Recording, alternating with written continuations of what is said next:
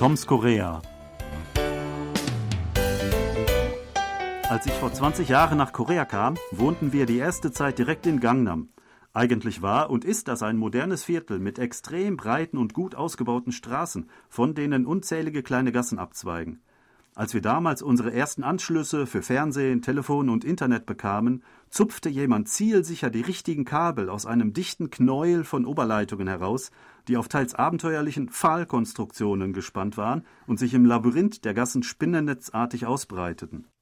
Es war absolut undurchschaubar und für mich ein kleines Wunder, in diesem Wirrwarr überhaupt irgendetwas zu finden, ohne von einem Stromschlag niedergestreckt zu werden.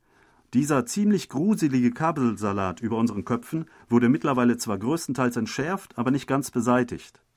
Sebastian, läufst du heute auch noch an solchen Konstruktionen ab und zu vorbei?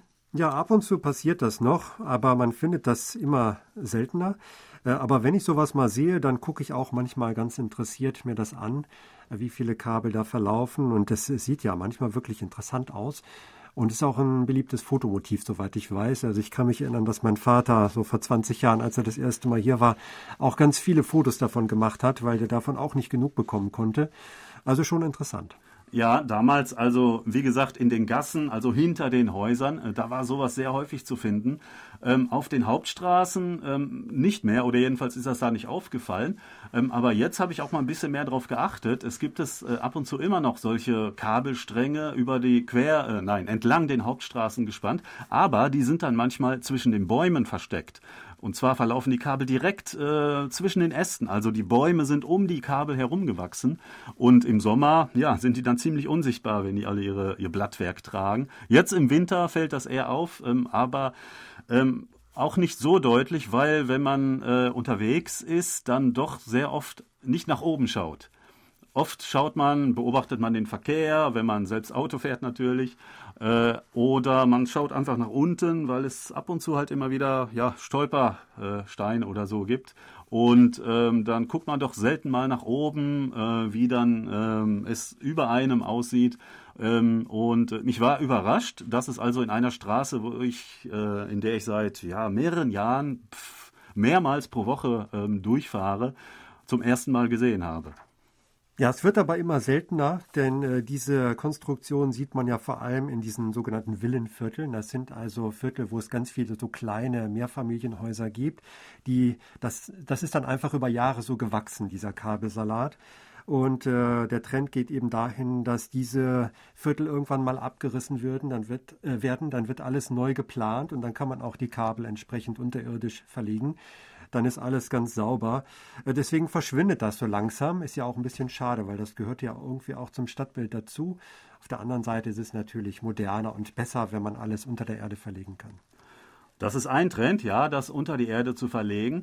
Ähm, aber ähm, ein anderer auch einfach das ein bisschen äh, aufzuräumen oder ein bisschen entwirren, das Ganze. Also die Kabel so ein bisschen, ähm, ja, vielleicht zu reduzieren, die Anzahl äh, und äh, mehr zu bündeln, so dass es irgendwie äh, ein bisschen aufgeräumter alles aussieht. Also ähm, sowas wird ähm, durch Wartungsarbeiten zum Beispiel erledigt.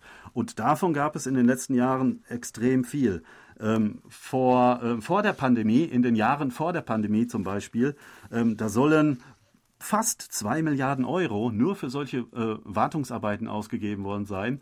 Ähm, und äh, wenn man sich mal solche Bilder ansieht, wie sie vorher, dieser Kabel, richtige Kabelwulst vorher aussah und später dann sehr übersichtlich aufgeräumt, man könnte fast einzelne, selbst einzelne Kabel finden, ähm, dann äh, ist das schon, äh, dann weiß man, wo das Geld gelandet ist.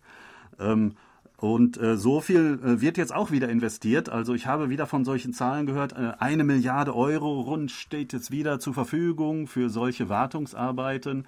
Andererseits aber auch wird jetzt äh, weiter in den äh, oder verstärkt ähm, äh, unter die Erde gearbeitet. Also dieselbe Summe steht jetzt auch zur Verfügung, um äh, Kabel, die oben herlaufen, äh, unter die Erde zu verlegen.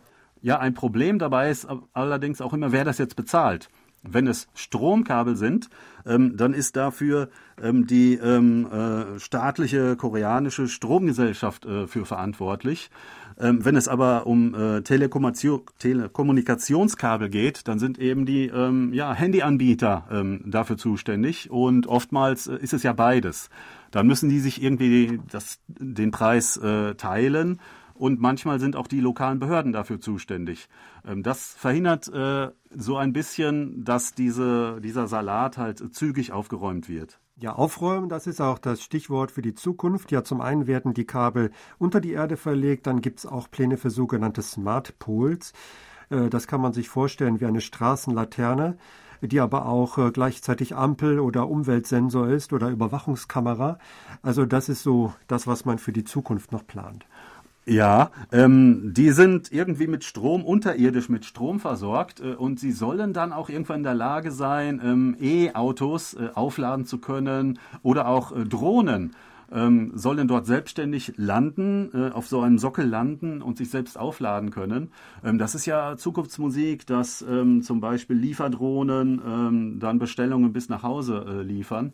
Und ähm, da sehe ich tatsächlich auch ein Problem äh, mit diesen Oberleitungen, denn äh, Drohnen und Oberleitungen, die passen irgendwie nicht so ganz zusammen. Also wenn äh, dieses Drohnenkonzept wirklich einmal völlig umgesetzt werden soll, ähm, dann äh, waren das wirklich die letzten Tage der Oberleitungen. Und äh, ja, wir können äh, nur hoffen, dass es irgendwann soweit ist, denn die sind ja auch äh, nicht ganz ungefährlich. Und zwar nicht nur für die Leute, die dort leben, sondern auch für die Arbeiter, die da hochklettern müssen und dann zwischen den einzelnen Kabeln die richtigen heraussuchen und ich weiß nicht, reparieren oder verlängern äh, oder sonst was. Ja, sie werden wohl langfristig verschwinden. Aber solange es sie noch gibt, sind sie doch ein Hingucker. Und wenn man in Seoul ist, dann sollte man doch mal ein bisschen drauf achten, mal nach oben schauen, weil das sieht schon interessant aus. Mindestens ein Glücksbringer wie ein Schornsteinfeger. Und wir hoffen, dass Sie auch immer Glück haben und sagen auf Wiederhören bis nächste Woche. Thomas Kuklinski-Reh. Und Sebastian Ratzer, auf Wiederhören.